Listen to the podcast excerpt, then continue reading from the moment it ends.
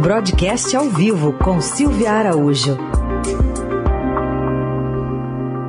Momento de falar de economia. Silvia, bom dia. Oi, Raicem, bom dia. Bom dia, Carol. Bom dia, ouvintes. Bom dia. Bom, vamos falar de inflação, que deu uma acelerada agora em abril, 1,73% no IPCA 15, e o que, que isso pode mostrar aí para o Copom, né, sobre a alta de juros? Pois é, Raíssen, na terça-feira a gente até falou aqui que seria bem importante olhar para esse IPCA 15 do mês de abril, que ele, na realidade, já é um reflexo do que será, né? Na verdade, é uma visão do que será o IPCA fechado de abril, que é divulgado ali na primeira semana do mês de maio. Na verdade, vai ser divulgado antes, é, depois da reunião do Copom, né? Que a, a reunião do Copom é na primeira semana.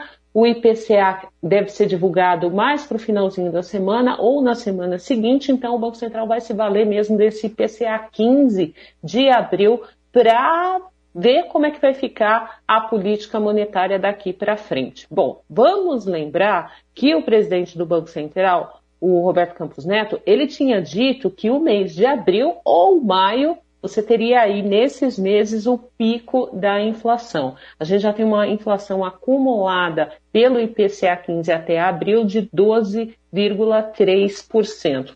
Agora, Heisen, Carol e ouvintes, resta saber se chegamos ao pico da inflação ou você ainda vai ter algum tipo de surpresa aí no mês de maio e esse acumulado ficar um pouco maior do que esses 12,3% que a gente tem até aqui no mês de abril pelo IPCA 15. Então, o Banco Central vai ter que olhar para esses indicadores, olhar para a inflação também medida por outros indicadores de preços, como o IPC-FIP, que também está acelerado, o IGPM, que é aquele indicador que mede a inflação no atacado, e tentar entender o que vai acontecer ainda com combustíveis, conta de luz, alimentos. Essas três premissas têm pressionado muito a inflação para o consumidor. E o que a gente está vendo aí, né, Heisen, Carol e ouvintes, é que não está dando trégua. Combustíveis, a gente não teve nenhum tipo de arrefecimento é, que chegasse de fato no bolso do consumidor.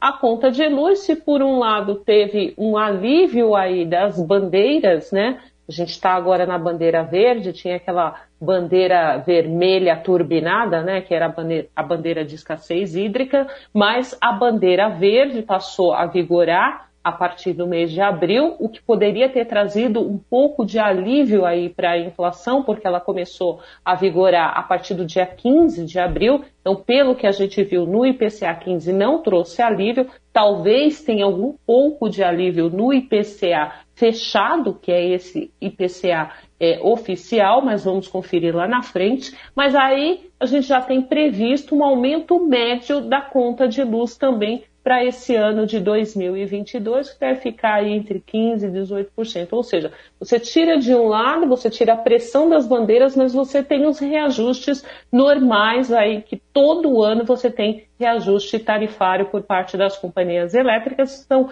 reajustes autorizados pela ANEEL, por isso que esses preços são chamados preços administrados. E o conjunto desses preços que você tem combustíveis, conta de luz ele acaba pesando muito sobre o IPCA. E aí tem os alimentos também, né, gente, que não dá trégua, é só ir ao supermercado para ver que os preços dos alimentos também não arrefeceram ali nas gôndolas dos supermercados e cada vez mais as pessoas levam. Você lembra daquela história, Raíssa, como é que era é, levar um quilo de feijão, comprar um quilo de feijão com um pacote de dinheiro? Era mais ou menos é assim. a música né? da Beth Carvalho. Beth Carvalho.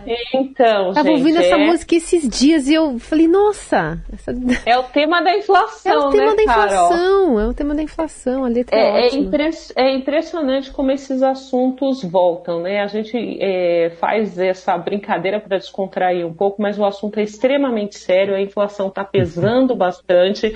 A gente viu até algumas notícias aí mostrando que, por exemplo, um botijão de gás hoje ele já consome 10% do salário mínimo. É muita coisa. Isso significa que a inflação acelerou bastante, combustíveis subiu bastante e hoje um botijão de gás ele representa aí 10% do salário mínimo e a gente tem que lembrar, né, Raíssa e Carol, para quem tem o salário mínimo para comprar é. esse botijão de gás. Então, só fechando aí essa questão do cupom, a gente tem todas essas premissas para o Banco Central observar para falar se sim Agora, no mês é, de maio, será o último ajuste da Selic, levar a Selic para 12,75, ou se em maio vem mais alguma pressão inflacionária que leve o Banco Central a estender esse ciclo de alta da Selic, e aí o juro básico no país pode, lá em junho ou agosto, ultrapassar a casa dos 13% para tentar frear a inflação. E olha, Carol e Heisen, o Banco Central não está olhando mais para a inflação agora de 2022, não. Todos os movimentos de política monetária têm em vista a inflação de 2023, que também já está fora da meta. Meu Deus, mas para que tanto dinheiro? Dinheiro só pra gastar.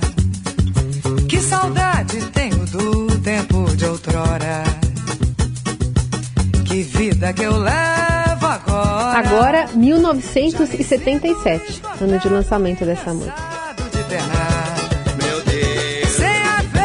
Você vai chegar no feijão? Já. Tá chegando. De que me serve um Silvia vai cantar junto. De dinheiro pra comprar um quilo de feijão. Me diga, gente. De que me serve um saco cheio de dinheiro pra comprar um quilo de feijão?